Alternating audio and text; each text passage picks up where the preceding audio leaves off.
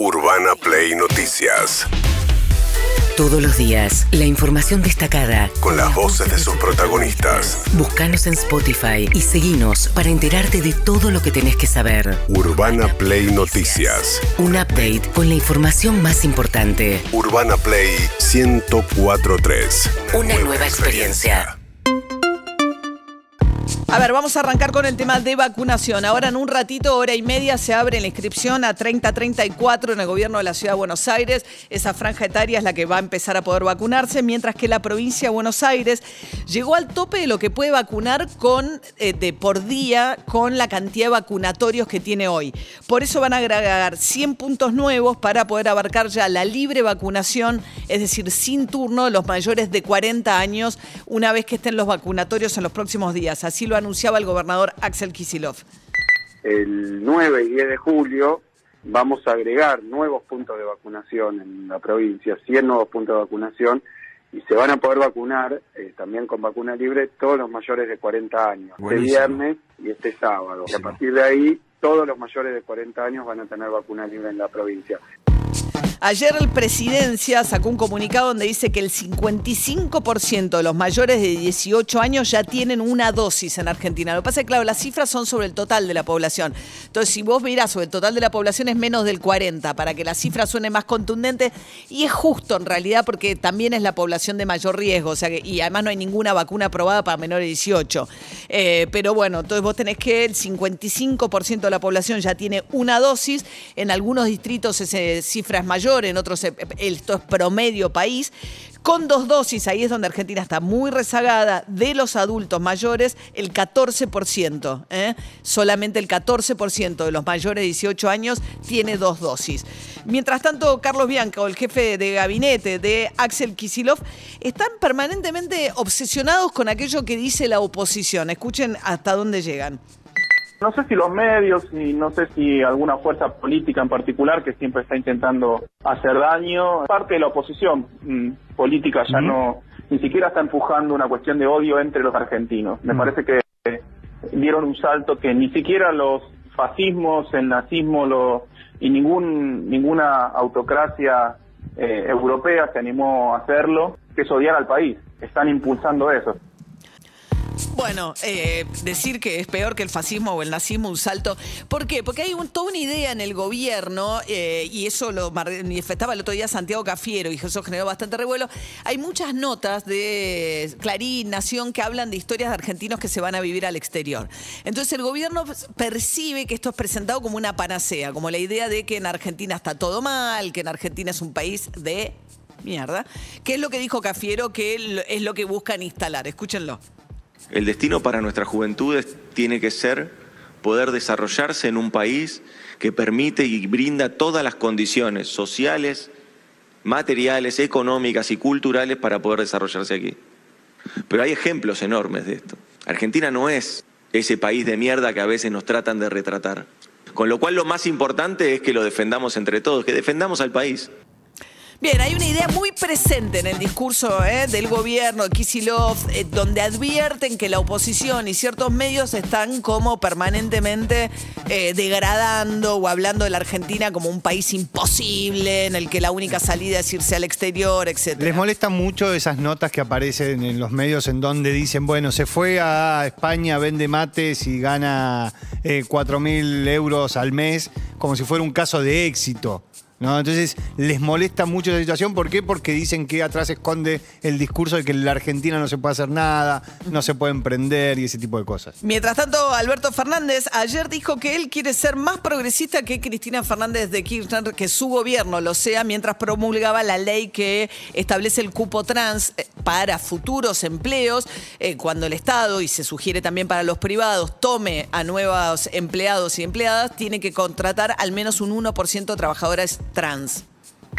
La verdad es que yo celebré y siempre lo recuerdo que aquel primer gobierno de Cristina fue un gobierno maravilloso. Fue el gobierno más progresista que ha tenido la democracia a la hora de otorgar derechos, de ampliar derechos. Son los años de la asignación universal por hijo, del matrimonio igualitario, de la identidad de género, de la muerte digna, del Código Civil, que resuelve muchas cuestiones vinculares. Fue tremendo lo que se avanzó en esos años. Pero soy consciente de todo lo que falta avanzar. Y la verdad quisiera ganarle a Cristina y que mi gobierno sea más progresista que el de ella y de más derechos que los que dio ella. Y bueno, hagan lo que tengan que hacer.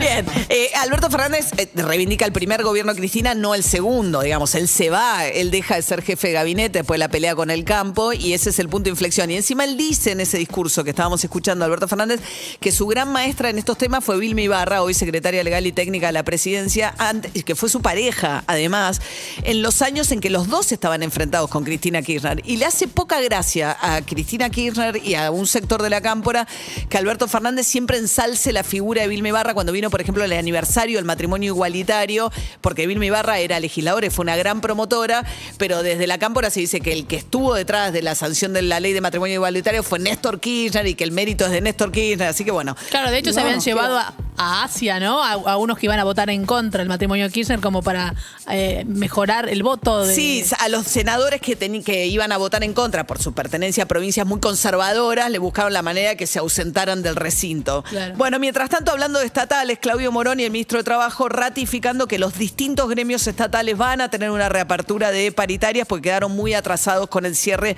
de principio de año. Vamos a reabrir la paritaria estatales en agosto. Estatales es un concepto bastante amplio que en realidad esconde adentro un montón de negociaciones paritarias distintas. Lo que estamos reabriendo es la paritaria de lo que sería, la- en términos simples, la administración central. Habíamos acordado un 35% y algunos mecanismos en las unidades remunerativas. No solo hay un tema monetario en, en CINEP, sino que había un compromiso de determinadas cosas de carrera profesional que no son directamente salario, que habían quedado pendientes de tratamiento. Así que va a ser una, una, una reapertura, digamos, bastante más amplia que simplemente discutir el salario.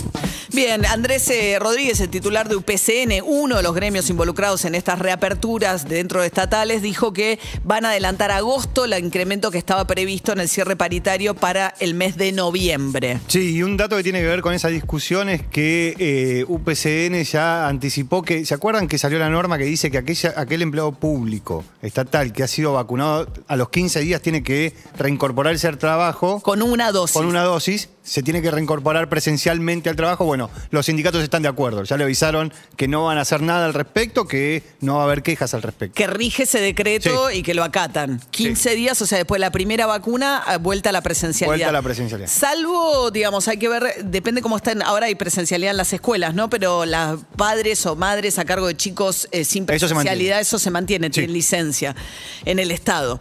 Mientras tanto, Claudio Moroni, también el ministro de Trabajo, abordó eh, el decreto que está generando tanta polémica que limita los traspasos, eh, traspasos entre obras sociales. ¿Qué dijo el ministro de Trabajo?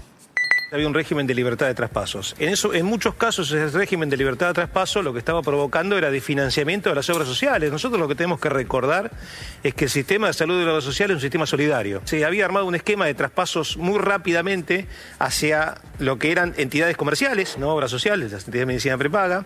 Lo que se hizo fue volver a lo que era el esquema original, es decir, que el trabajador que ingresa a una empresa tiene un periodo de un año en donde no se puede eh, traspasar, tiene que permanecer en la obra social de la actividad. La verdad que es una medida razonable, rigió, esto ya rigió, no se está impidiendo lo que es la libre elección de las obras sociales, sino lo que se está poniendo es un plazo razonable para que todo el grupo de trabajadores participe solidariamente del financiamiento del sistema.